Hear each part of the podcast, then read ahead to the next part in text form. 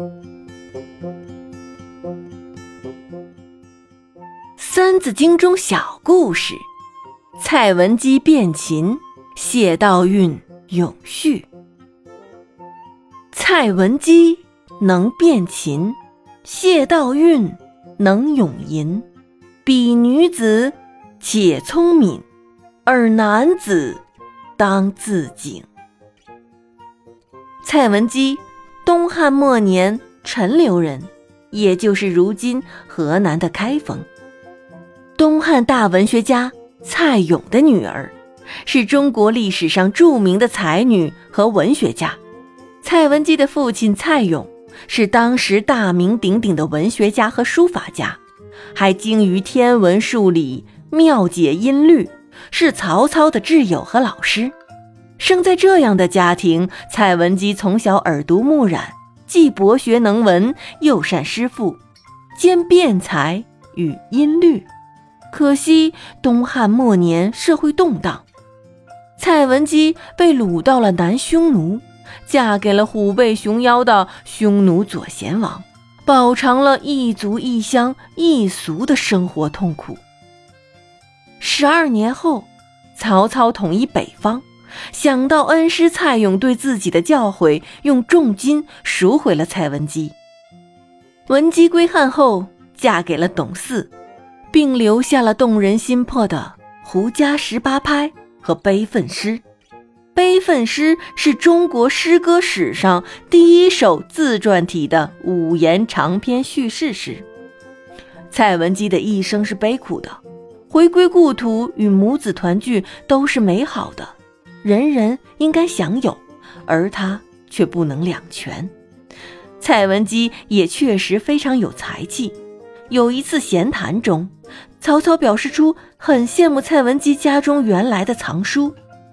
蔡文姬告诉他，原来家中所藏的四千卷书几经战乱已全部遗失时，曹操流露出深深的失望。当听到蔡文姬还能背出四百篇时，又大喜过望。于是，蔡文姬凭记忆默写出四百篇文章，文无一误，可见蔡文姬才情之高。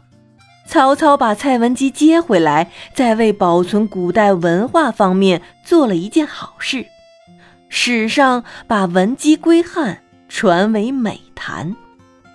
谢道韫咏絮。谢道韫，陈郡阳夏人。也就是如今河南的太康县，是东晋的女诗人，大书法家王羲之的二儿媳，王羲之之子，王凝之之妻。公元三九九年，王凝之为孙恩起义军所杀，他一直寡居。谢道韫识之精明，聪慧能辩，叔父谢安。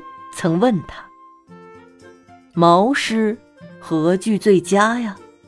他答道：“吉普作颂，目如清风；众山浦咏怀，以慰其心。”谢安称赞他有雅人深志。一次，谢安召集儿女子侄讲论文艺，突然大雪纷飞，于是问道。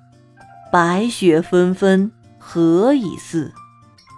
谢道韫说：“未若柳絮因风起。”谢安大悦，这一咏雪名句广为人所传颂。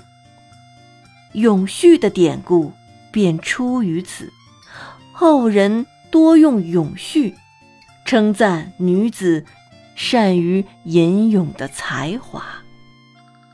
蔡文姬、谢道韫，他们这些女孩子尚且聪明机慧，你们这些男生应当自我警醒，好好的努力了。